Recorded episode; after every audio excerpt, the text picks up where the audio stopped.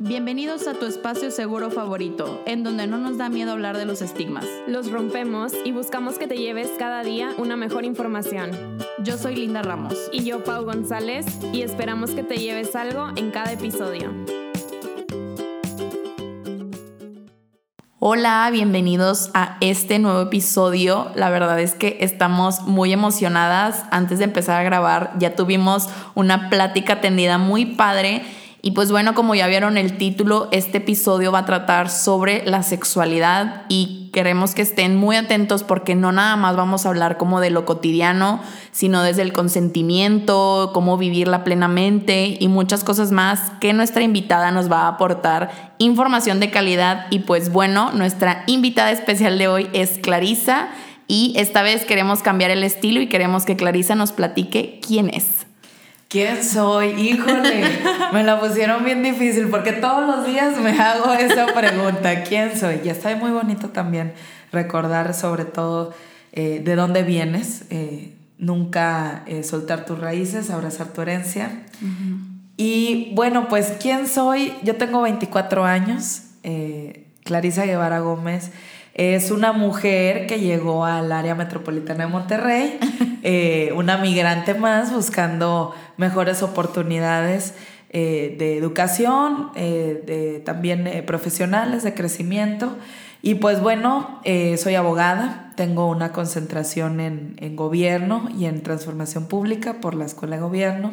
Trabajo en el Instituto Municipal de la Mujer de Ciudad Guadalupe, coordino el área de, de atención a mujeres víctimas de violencia y me entusiasma mucho vivir todos los días mi feminismo de manera activa, inquieta, eh, deconstruyéndome todo el tiempo y, precisamente haciéndome esta pregunta de, de quién soy, ¿verdad? Así es. Qué padre, Clarisa. Pues bienvenida. Como ya escucharon todos, creo que es una mujer que se alinea muchísimo a nuestra mm, como filosofía de vida, todo el tiempo construyéndose, cuestionándose, preguntándose quién es ella y bueno, obviamente defendiendo las causas sociales que a ella le importan y le apasionan. Y bueno, para empezar este episodio vamos a brindarles la definición de sexualidad, porque creo que muchas veces cuando decimos esta palabra, lo primero que pensamos es en algo físico o en sexo, entonces queremos como romper este estigma de que no solo es eso, es mucho más allá. Y se las voy a leer textual como viene en la página de Planet Parenthood. Y dice así, la sexualidad es una parte normal, saludable y natural de quienes somos a través de cada etapa de la vida. Nuestra sexualidad no solo incluye el comportamiento sexual, pero también el género, los cuerpos y cómo funcionan, y nuestros valores, actitudes, crecimientos y sentimientos de vida, el amor y la gente en nuestras vidas. ¡Wow! Entonces aquí nos damos cuenta lo complejo que es y, y lo pues cómo se va construyendo a lo largo de toda la vida, porque impacta en todos los momentos y, a lo largo de nuestra vida, ¿no? Claro, Pau. Y creo que aquí es muy importante ver cómo engloba todos los aspectos sociales, físicos, psicológicos, que creemos que normalmente la gente no se da cuenta. Y como decía Pau, lo ven como nada más en lo físico, en el cuerpo, en esta parte de relacionarnos con otras personas. Y también les queremos decir que hoy vamos a enfocarnos en el tema de la sexualidad individual en general para cualquier persona y en el siguiente episodio también les queremos dar como un spoiler de que vamos a hablar aparte de la comunidad LGBT porque también queremos tomar este espacio para hablar de ese tema que creemos que es súper importante. Ya vimos que Clarisa se emocionó. Gracias. Y hoy vamos también como a abordar qué es la... Eh, no, perdón, en ese episodio vamos a abordar qué es la identidad sexual y la orientación sexual, pero por lo pronto vamos como a ver primero este rubro que es súper importante y queremos empezar con esta pregunta hacia nosotras que es, ¿qué ha sido para nosotros la sexualidad o cómo la hemos vivido o cómo siquiera la descubrimos o seguimos descubriéndola, ¿no? Clarisa, ¿cómo has vivido tu sexualidad? Híjole, pues mira, en, mi caso yo soy una mujer eh, lesbiana Em, la orientación sexual, para mí, el momento de identificarla primero, eh, yo creo que mi primera experiencia fue cuando yo tenía seis años de edad. Realmente no, a esa edad no lo asumes como, ay, soy persona queer, soy gay, sino hasta que después tienes la información. Por eso es muy importante que eh, se asuma en la Secretaría de Educación la ideología de género dentro de, los programas educativos, porque es, es, información eh, que le va a ayudar a las niñas, y voy a utilizar lenguaje incluyente, eh, para hablar sobre eh, también las identidades no binarias. Eh, dentro de nuestro discurso, al menos desde el 2000, que, y, y, miren, se los doy como dato, apenas en el 2000 llega ONU Mujeres a nuestro país. Esa es la razón por la que en el sexenio del 2000, que es cuando llega Fox, se le pidió reiterativamente que utilizara el lenguaje incluyente, por eso lo escuchábamos diciendo chiquillos y, chiquillas. No, sabía. Eh, buen dato. Qué bonito. así es. En el 2004 eh, se crea el Instituto Nacional de las Mujeres y hasta ese año tuvimos un plan nacional, un programa nacional para atender la igualdad entre hombres y mujeres. Pero bueno, eso como dato. Lo que ahora nos demanda eh, el reconocimiento de, nuestras sociedades es que también debemos de reconocer dentro de nuestras narrativas, porque la manera en cómo construimos nuestras sociedades por medio del lenguaje es a las identidades no binarias. Y el uso de la E es para incluir a todas estas personas que no se identifican ni con lo femenino ni con lo masculino, son fluidas eh, o no quieren identificarse ni como hombres ni como mujeres. Y bueno, la e es, es neutra, es para incluirla. Eh, cuando la pronuncias se utiliza la E, cuando lo escribes gramáticamente utilizas la X. Ah, no es que digas amigos no es que digas todox, es que dices todes, es que dices amigues. Y entonces, bueno, esa es la razón por la que digo les niñas, porque es muy importante que a eh, las y los niños, eh, hablando binariamente, se les permita que puedan ser nombradas y nombrados de la forma en que ellos decidan.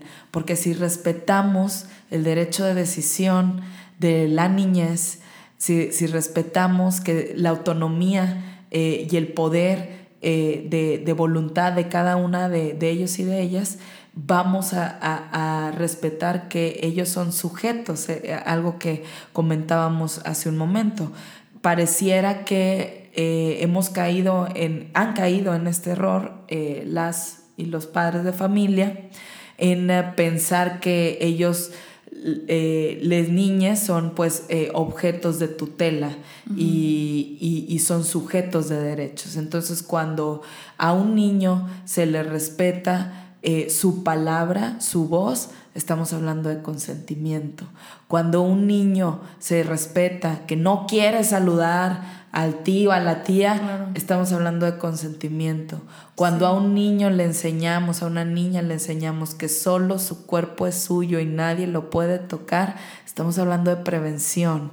Y, es, un tema muy importante que tenemos que, incluir en, en nuestra conciencia y, respetarles también sus identidades, porque el, tema de la, orientación sexual se empieza a experimentar a muy temprana edad. En mi caso fue porque una vez eh, pues yo tenía una muñeca eh, casi de mi vuelo, era una muñeca grande, y pues como que me dieron ganas de darle un beso y mi mamá me cachó. Entonces... Se asustó. No, pues claro, mi mamá asustada. Y como eh, también en, esta, en este sistema de creencias de, no, ¿qué está pasando aquí? este, eso fue mi, primera, mi primer acercamiento con mi orientación sexual de una manera negativa, de una manera de represión. Entonces, eh, yo crecí pues en, una, eh, en un conjunto de factores muy heteronormados, condiciones muy heteronormadas y mi manera de pensar y mi sistema de creencias muy heteronormado. Entonces, en el momento en que me di cuenta que, oh sorpresa, no soy heterosexual, híjole, fue doloroso. Claro. Lo viví con dolor.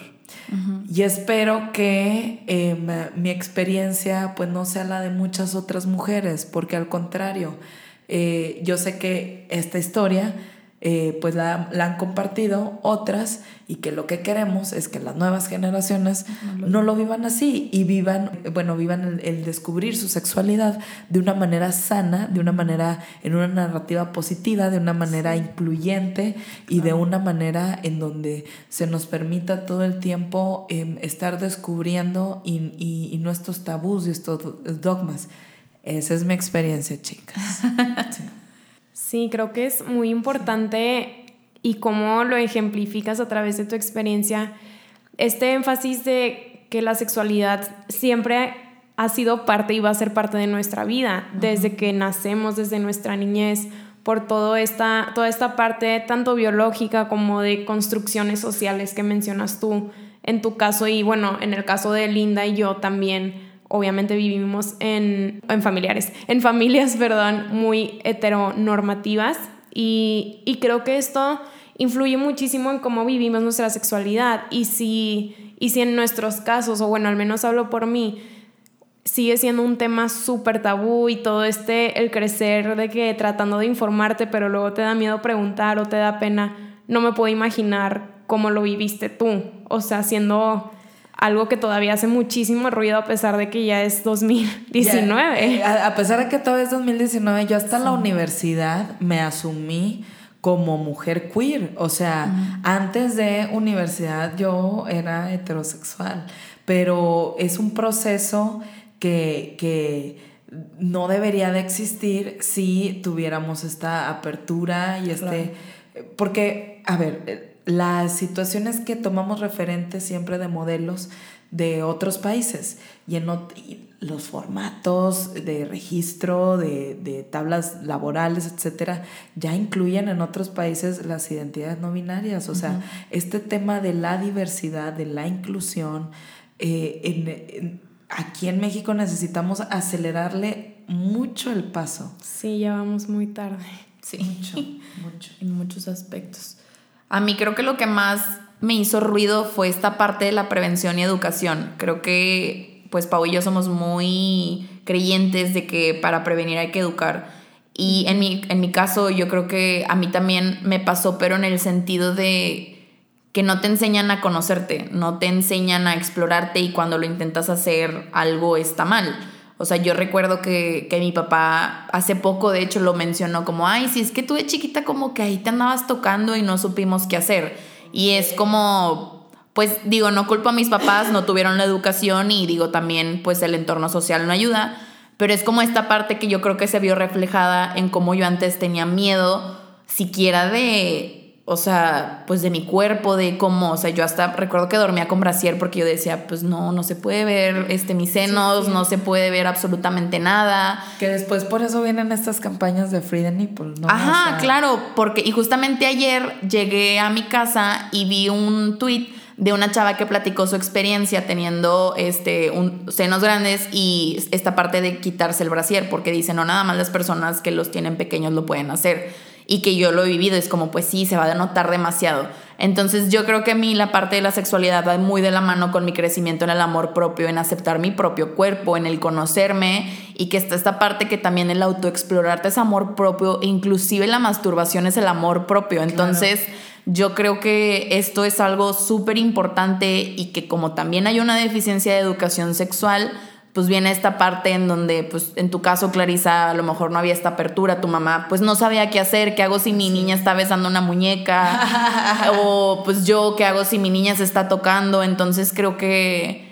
que sí, o sea, es como muy difícil y no culpo a nuestros papás porque yo sé que también como el, lo a nuestro alrededor no lo favorece, pero pues yo creo que por algo estamos aquí, ¿no? Yo creo que el compartirlo y la gente escuchándonos va a entender un poquito más estas cosas y pues viene como esta parte de la prevención, si van a tener hijos como a lo mejor qué poder hacer, ¿no? Y, y, sobre todo, Linda, lo que hablas em, en cuanto a la restricción del placer en las mujeres, es que esto viene de todo un sistema, de todo un sistema y de, y de por qué eh, no se nos habla a nosotras tampoco sobre los métodos anticonceptivos. Varios que existen no se nos habla sobre las formas en cómo podemos expresar nuestra sexualidad. También se nos restringe la manera en cómo, la manifestamos, o porque la falda es muy corta, o porque estás enseñando mucho. Bueno, pues entonces, este, ¿para a quién? ¿Para el agrado de quién? Exacto. Sí, creo que en mi caso igual.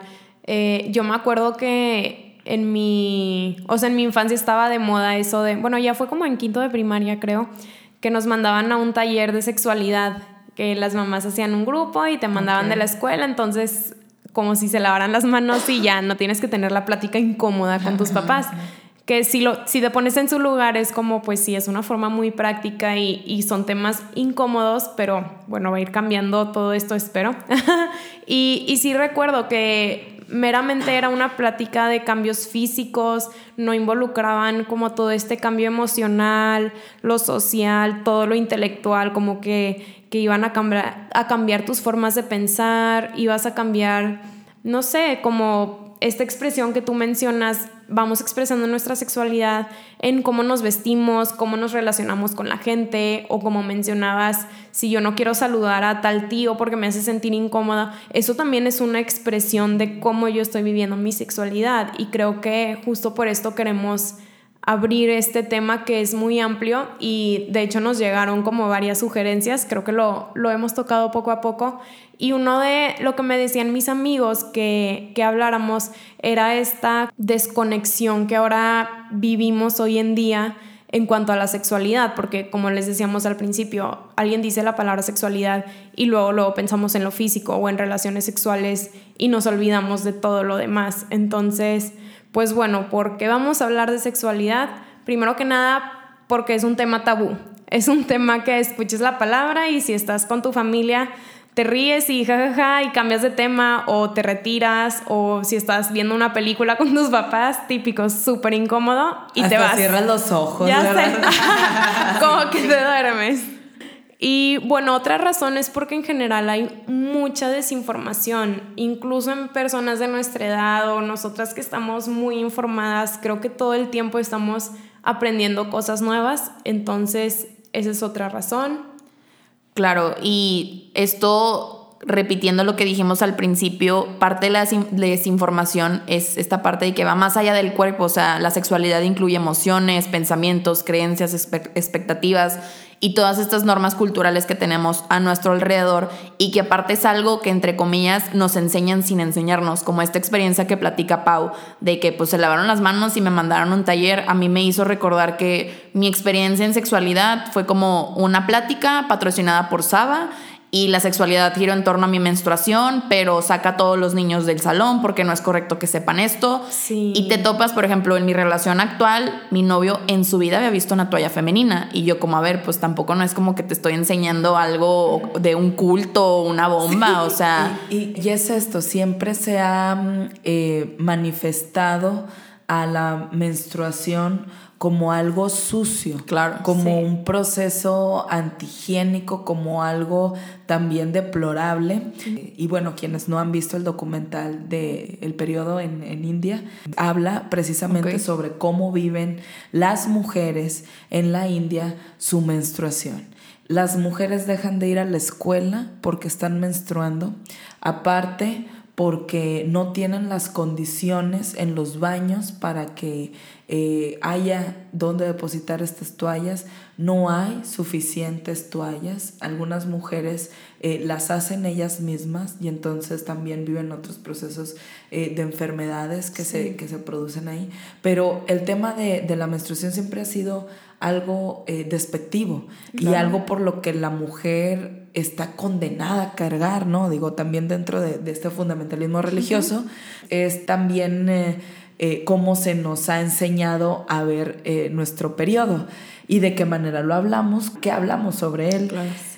Y recuerdo que fue hace apenas en el 2017 cuando un comercial de Holanda de, eh, sobre toallas sanitarias utilizó por primera vez un líquido color rojo para representar la sangre en las toallas. Si ustedes ven eh, los anuncios aquí de Saba Always, son, líquidos azules. Sí, sí, es cierto. Es cierto, yo no sangro azul, ¿verdad? nadie.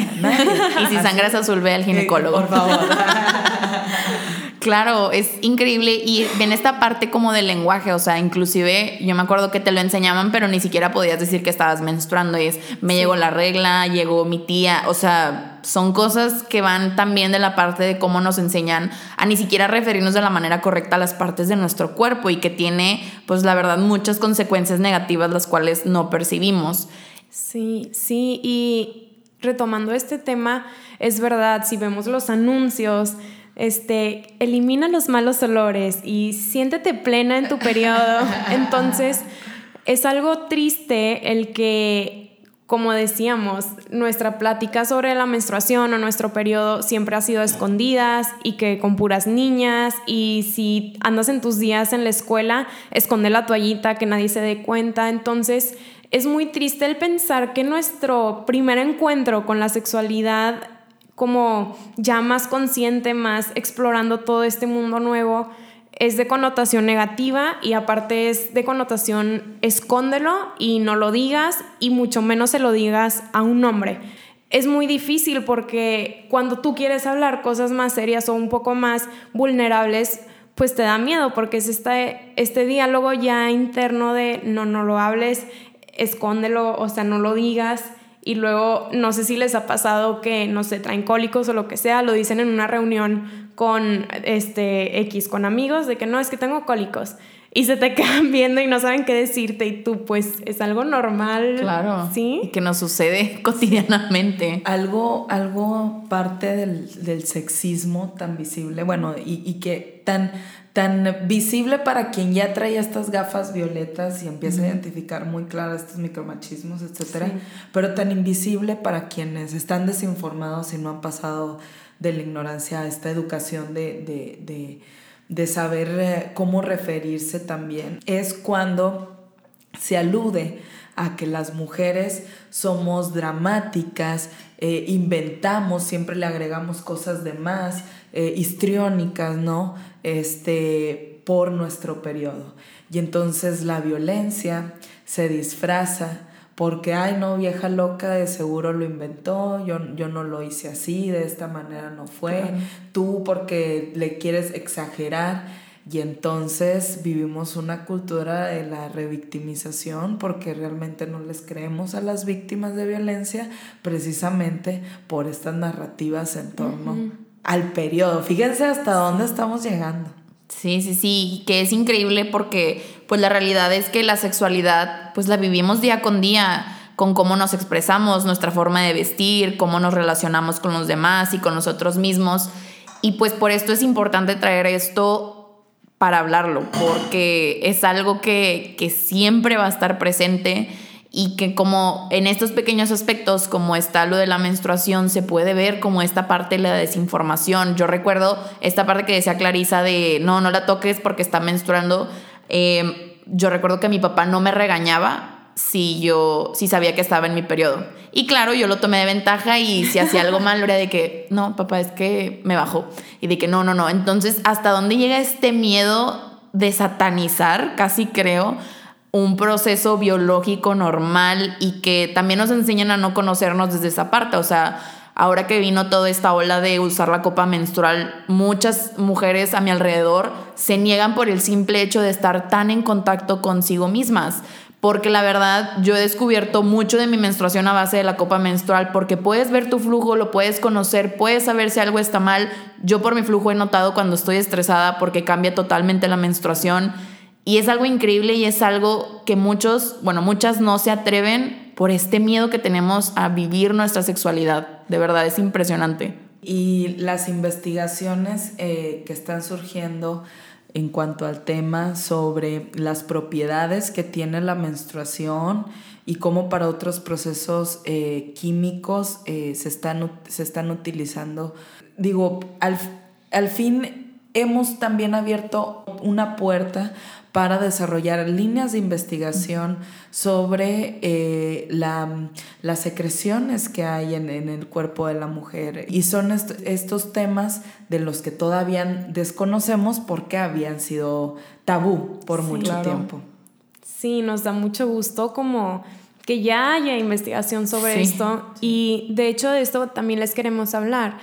¿A qué nos puede ayudar a aprender sobre nuestra sexualidad? Y creo que la principal razón es a conocernos mejor, nuestros cuerpos, nuestros deseos, obviamente como ya les habíamos mencionado, nuestras emociones, nuestras creencias, etcétera a encontrarnos mejor en las relaciones de pareja, a disfrutar más en las relaciones sexuales, porque como les decía, cuando te conoces también puedes como hacer esta apertura al diálogo y puede ser una, una mutua respuesta que enriquezca más a la pareja a conocer más sobre reproducción, maternidad, parentalidad, que esto es tanto para hombres como para mujeres, porque muchas veces pensamos que el tema de maternidad, por ejemplo, es solo de la mujer, o como tú decías, Clarisa, que no se nos enseña a nosotras todo lo de los métodos anticonceptivos, como si fuera más hacia el hombre. Entonces es como irnos informando. Claro, y, también dejar estos, porque cuando lo, platico mucho con, con mi red de mujeres que, trabajo ahí en el instituto, eh, la mayor parte son mujeres de 30 a 60 años de edad, ya con nietos o hijos mayores, con una experiencia de vida también eh, donde habla mucho de cómo no había una democracia familiar, de cómo las responsabilidades del hogar solamente están adjudicadas a la mujer. Y escuchas estas oraciones en donde pues expresan muy bien del marido, del esposo, porque les ayuda en las labores del hogar. Cuando hombres, papás, señores de familia, a ustedes les toca no nos están apoyando ni nos están echando la mano en nada. Estás cumpliendo con tu parte, ¿no? Así es. El, el aspecto de, lo ciudadano también se ejerce dentro de la casa y también es en el, en el espacio de lo privado. ¿Por qué? Porque, como bien decimos nosotras en el feminismo, lo privado, lo personal es político lo que pasa adentro de la casa también es político y también le compete al Estado. Por eso el problema de la violencia familiar no se tiene que ver como algo particular, se tiene que aterrizar como un problema de justicia social. o sea, un problema en donde participan vecinos, un problema en donde participa también seguridad pública, cómo están construidas las casas, de qué manera se están dando los espacios entre las personas, o sea, es cambiar las visiones de, cómo vemos y entendemos la violencia. Claro, como cambiar toda esta estructura de pensamientos, pero también física, literalmente. Y, y, esto es un proceso muy difícil porque como ya lo hemos tocado en otros e, episodios, tenemos muy introyectada como toda esta cultura que se nos ha enseñado y pues justo por eso ya les habíamos mencionado también que el nombre de esta temporada es Desaprender para Aprender. Queremos ir rompiendo todo esto pues erróneo, que no es sano, no es saludable, para poder ir construyendo y aprendiendo todo lo que nos acerca a nuestro bienestar. Sí, bueno, y también parte de aprender sobre nuestra sexualidad, de lo que ya habíamos mencionado, algo muy importante es como lo que viene diciendo Pau, como la parte de la salud, que tiene que ver a cuidarnos a nosotros mismos y evitar riesgos que podrían ser innecesarios si tuviéramos la información como esta parte de la menstruación, si pusiéramos más atención a nuestro flujo, sabríamos qué está sucediendo con nuestro cuerpo, cuando estamos ovulando, este, o también esta parte, no sé, inclusive la acudir al ginecólogo. Yo tengo muchas amigas cercanas que ni siquiera se han ido a hacer un papá Nicolau y ya son activas sexualmente y es algo que no lo hacen ya sea porque no es que cómo le voy a decir a mi mamá que voy al ginecólogo o cómo yo voy a ir, no tengo por qué, yo, yo estoy saludable cuando realmente pues ni siquiera saben qué está sucediendo en su cuerpo. Y va de la mano con saber que pues también se puede disfrutar la sexualidad individualmente, no necesitas tener una pareja para pues vivir una sexualidad plena, para como recibir placer, esta parte de lo que mencionaba antes y creo que lo compartí en mi Instagram, que la masturbación es parte del amor propio. Y así como hacíamos la pregunta en el amor propio de cómo vas a amar a alguien que no conoces, que era una pregunta hacia cómo te vas a amar a ti si no te conoces, cómo vas a saber cómo te gusta recibir placer y qué es lo que te gusta si tú no lo has explorado y no, no lo has intentado. Entonces creo que esto es algo como muy, muy importante y que se conecta con también empezar a contribuir a mejorar la educación sexual que le estamos dando a tanto niños como niñas, porque a lo mejor pues nosotras nos encontramos en un ámbito privilegiado que al final nos dio la oportunidad de acercarnos a la información que necesitábamos a lo mejor tener desde pequeñas, pero hay mucha gente allá afuera que no la tiene y que lo vemos reflejado en las cifras impresionantes de embarazos adolescentes, de pues toda esta parte, ¿no? O sea, y que, no sé, creo que es increíble, lo hablamos hace rato, pero todavía nos sigue impactando. Y también hace referencia que pueden encontrar muchos lugares en Internet que son fiables y que va parte de su criterio de construirlo y ver qué información es correcta e incorrecta. Y todo esto que les hemos platicado lo sacamos de una página que se llama lasexología.com, que nos encantó porque es una página de sexólogos y sexólogas que están ubicados en Madrid y de hecho en España está muy fuerte todo este tema de la sexología. Entonces si se quieren dar un clavado ahí van a descubrir muchísimas cosas desde la sexualidad hacia uno mismo y hacia los demás. Y pues bueno, también nos queremos hacer esta pregunta de qué sucede cuando no se respeta nuestra sexualidad y no sé, creo que es algo muy fuerte, algo que, se tiene que hablar, que se ahonda en distintos ámbitos y que principalmente por eso quisimos invitar a Clarisa para que nos instruyera un poco. Y no sé, Clarisa, ¿qué, qué se te viene a la mente con esta pregunta? Mira, desde, desde el ámbito de la Defensoría de los Derechos Humanos, es, eh, eh, ha sido una conquista de luchas ahora con el tema de el ejemplo que tenemos eh, del matrimonio igualitario, las eh, personas que pertenecemos a la comunidad eh, ha sido algo de años atrás, no se ha dado precisamente mediante estados, no a manera, consiguiendo amparos, no a manera federal. Y a pesar de que existen las figuras jurídicas para defender eh, tus derechos, que aquí voy a abrir como el espacio a, la introducción legal, en 2008, en junio de 2008, se da una reforma muy importante. Yo diría la más importante en el tema eh, eh, pues de, las, de las causas sociales que es la reforma de los derechos humanos. Ya hay un cambio de paradigma en eh, la ley, en el título primero, artículo primero de la Constitución mexicana, en donde nos dice que eh, todas las personas de este país, antes decía todos los individuos, ahora reconoce a todas las personas. Hablar de individuo y de persona es humanizar el discurso. Todas las personas de este país se les reconocerán eh, sus derechos en esta constitución y en los tratados internacionales. ¿Cuáles fueron los cambios con esta, con esta reforma? Que una, habla de todas las personas. Antes se decía en la constitución que se otorgaban los derechos y ahora dice, esta constitución reconoce, o sea, la constitución ya no otorga derechos, porque la constitución reconoce que existen precisamente muchas problemáticas que necesitan de nuevos derechos, y ahorita lo voy a ligar con, esta pregunta, eh, que necesitan nuevos derechos para su protección. Y luego añade que todos los derechos reconocidos en esta Constitución y en los tratados internacionales. Entonces, ¿qué quiere decir esto? Que en el tema de derechos humanos, los tratados internacionales y la Constitución están a la par. Y es un gran paradigma porque entonces lo que me diga la ONU, lo que me diga la UNICEF, lo voy a tener que tomar. Porque en el tema de derechos humanos no importa solo los derechos que tengo yo aquí en México, sino también las recomendaciones y los derechos ya reconocidos en los instrumentos internacionales. Por eso es tan importante esta eh, reforma.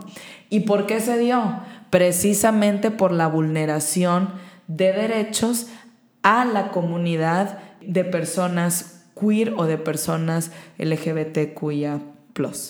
Eh, resulta que llega a la Suprema Corte de Justicia un caso de una persona em, que estaba realizando su transición de una persona trans y pues quería en el registro civil cambiar su nombre y le negaron el acceso a su cambio de identidad precisamente porque su aspecto físico, su apariencia eh, física no coincidía con el nombre que, esta persona quería adoptar. Entonces, este caso pues llegó a la Suprema Corte de Justicia y la Suprema Corte de Justicia dice, hay un derecho que no hemos reconocido y este derecho es el derecho al libre desarrollo de la personalidad. Y entonces, a pesar de que este derecho antes no existía, ahora va a existir porque estamos teniendo esta situación. Y esta situación es una vulneración y una violación de derechos y hay que protegerla. Y pues bueno, pero las conquistas que hemos tenido han sido con base a casos, con base a realidades, con base a luchas, a necesidades latentes que ya no podemos soportar y por eso nos tenemos que pronunciar y por eso nos tenemos que protestar, porque no es justo que yo tenga estas realidades y que sea tan desigual a las realidades que otras personas viven. E, esa sería como la parte jurídica. Qué fuerte. y, y es muy impactante esto que dices, que ya no ya no podemos soportarlas. Creo que esto, bueno, empatizando muchísimo, es algo muy doloroso, o sea, es esperanzador por un lado, porque ya hay un derecho, wow, que tuvo que, o sea, wow, que tengo que decir eso, ya hay un derecho a que tú, o sea, tú puedas vivir tu personalidad o el desarrollo de tu personalidad plena.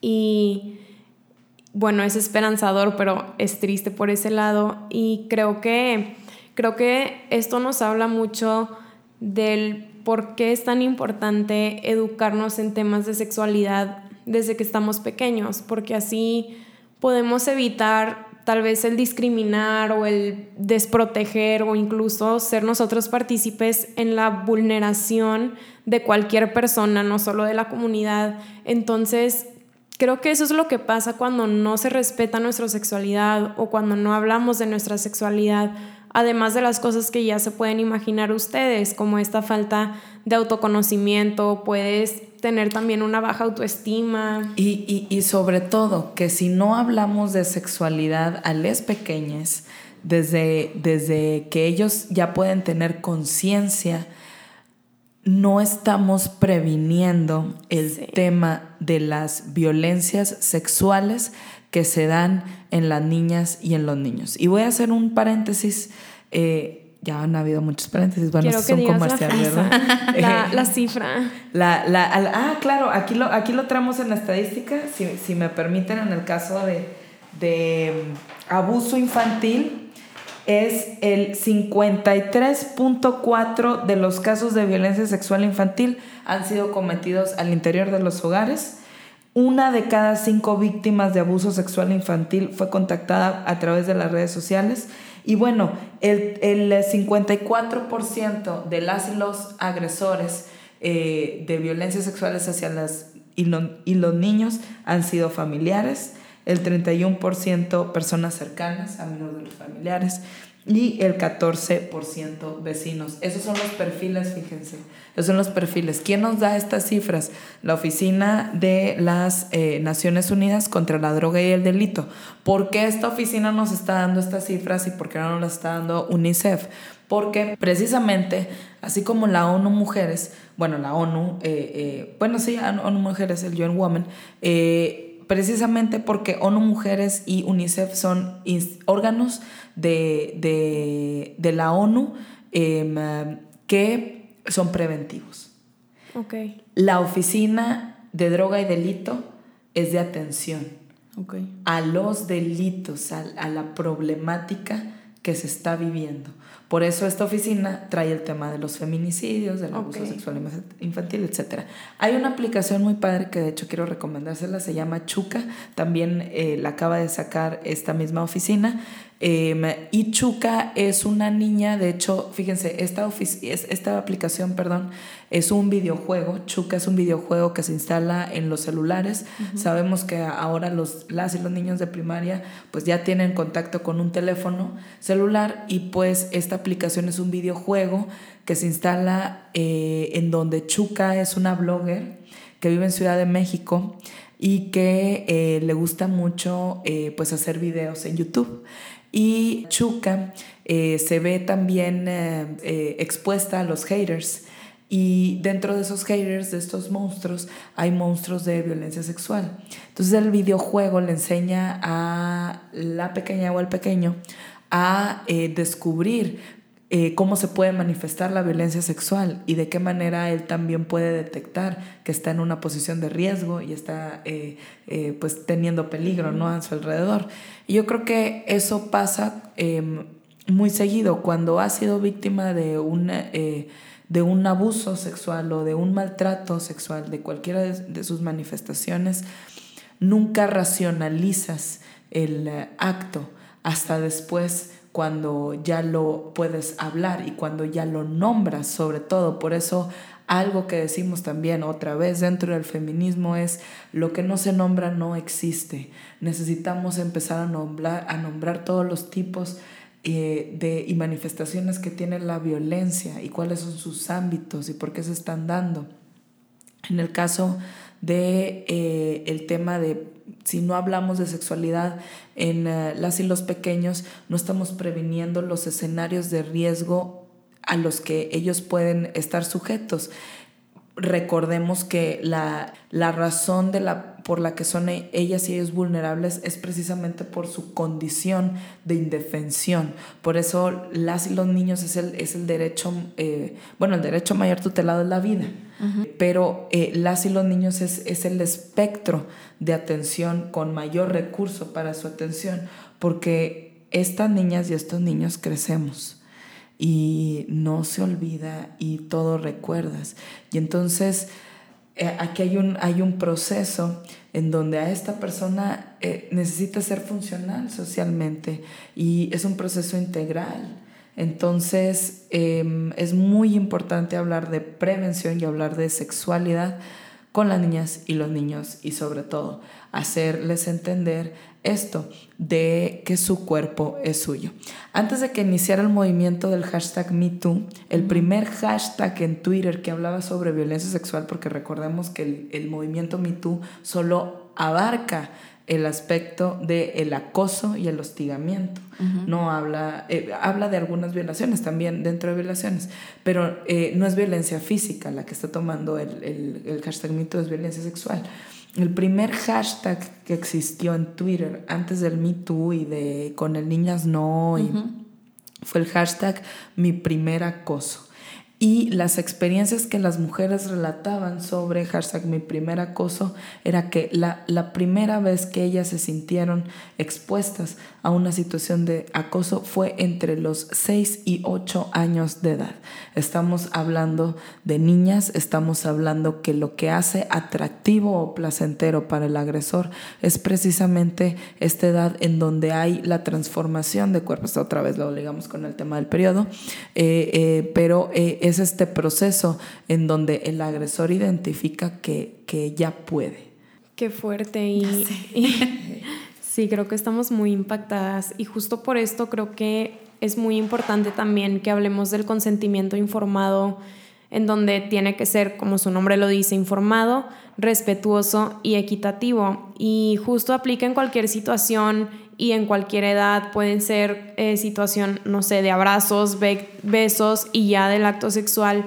Y les decimos que aplique en cualquier edad, porque si, por ejemplo, en, en personas más pequeñas, no sé, de 12 años o 8 años, como decía Clarisa, si tú no te sientes cómodo o cómoda con que alguien te abrace de cierta manera o te hable de cierta forma, tú estás en tu derecho de decírselo a la otra persona y ella tiene esa obligación de respetarlo. Justo desde ahí empieza el consentimiento informado sin, sin que nos tengamos que ir directo a, como lo decíamos en el principio, como al acto sexual, ¿no? Y de hecho, si hablamos ya de esta parte del erotismo, pues en el erotismo se necesita jugar y en los juegos hay reglas que se tienen que acordar y se tienen que respetar. Entonces creo que por eso es tan importante el hablar de sexualidad y del consentimiento informado. Y bueno, Clarisa, justo llegamos a la parte de este episodio de los aspectos legales.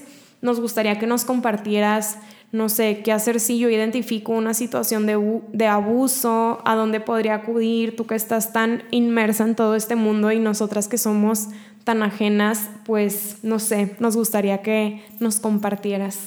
Bueno, pues en el tema de, mm, las y los pequeños, la manera de identificar si, mi hija o mi hijo, digo, lo hablo en, sentido para las personas eh, que tienen a su cargo eh, niñas o niños o hermanitas, hermanitos, van a haber síntomas físicos, insomnio, fatiga, eh, falta de apetito, puede mantener pesadillas, no va a haber buen rendimiento del pequeño, de la pequeña. esos son como los factores.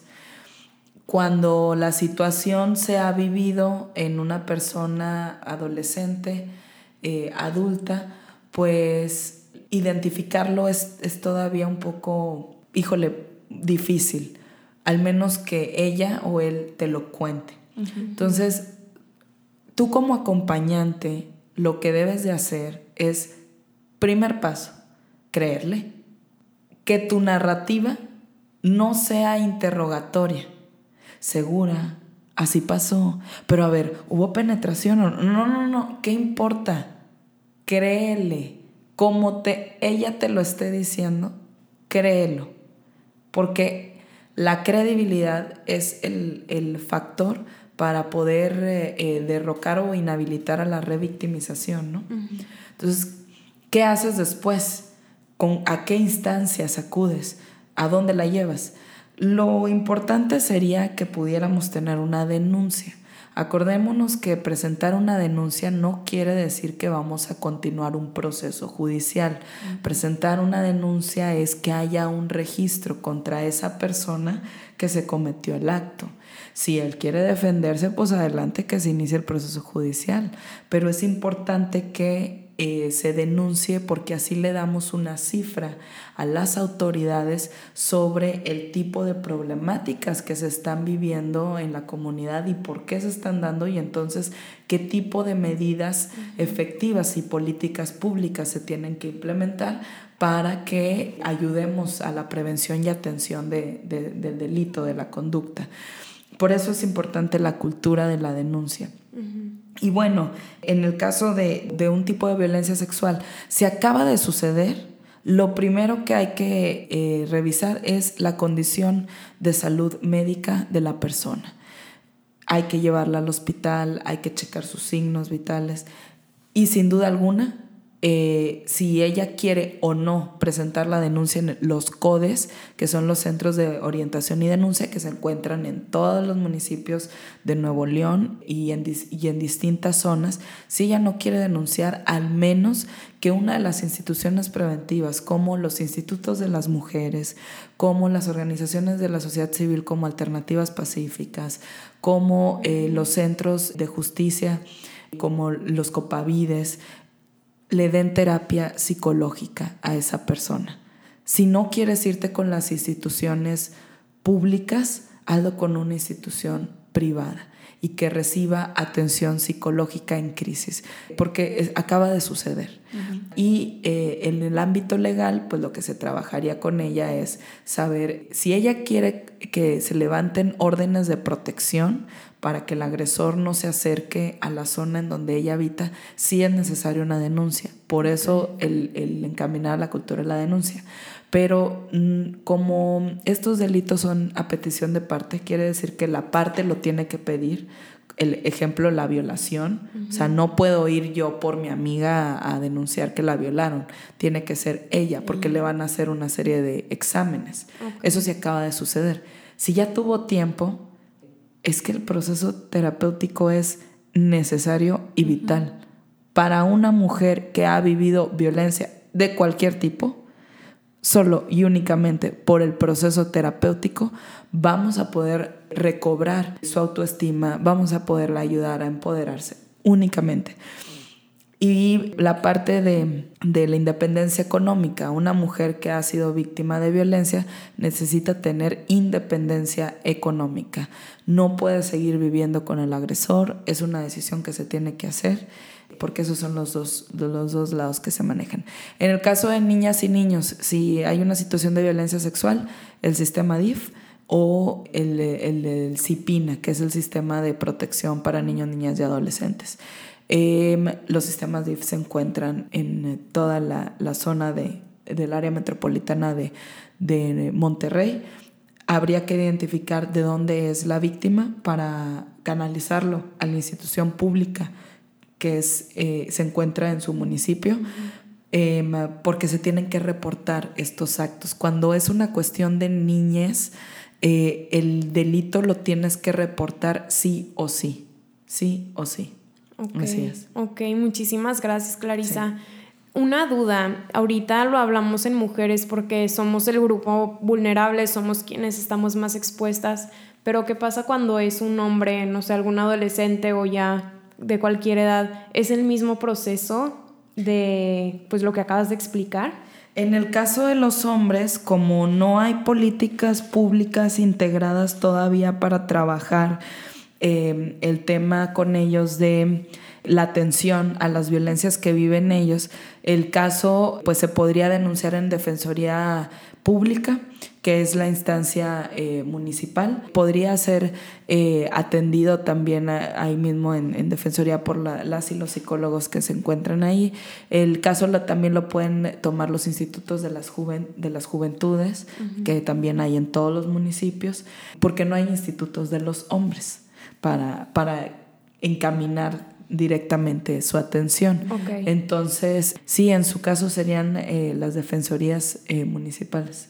Ok. Así es. Pues muchas gracias, Clarisa. Creo que resolviste muchísimas dudas que teníamos y creo que esta es información muy valiosa que, que ustedes ya tienen a la mano. Igual cualquier cosa, si les quedó alguna duda, saben que están nuestras redes sociales para cualquier aclaración y que nosotras les podamos brindar esta información. Como siempre les decimos en este podcast, nosotras somos como este canal de comunicación, no somos expertas y no queremos que este episodio sea como una psicoterapia, como menciona Clarisa, es fundamental y como siempre les decimos nosotras, Linda y yo, es indispensable que cada quien acuda a su proceso terapéutico si es que está atravesando por algún problema, situación, circunstancia o en este caso algún problema en cuanto a la sexualidad. Y bueno, pues ya para cerrar, queríamos hacer la pregunta de todos los episodios. Linda, ¿tú qué te llevas el día de hoy?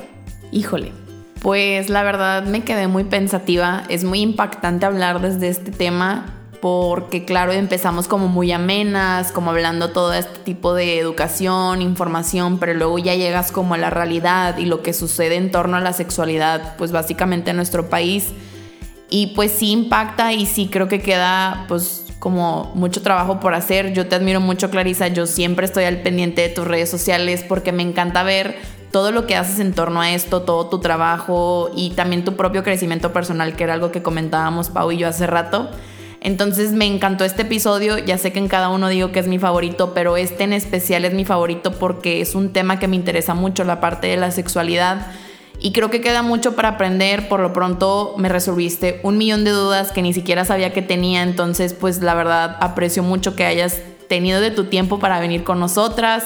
Espero y todos se lleven algo muy esencial en este capítulo. Creo que fue información muy valiosa que muchas personas, al igual que yo, como mencionaba, se resolvieron dudas que no tenían. Este, y pues nada, la verdad, estoy. Tengo emociones encontradas por la parte de las cifras, por la parte de lo que sucede, como la parte del.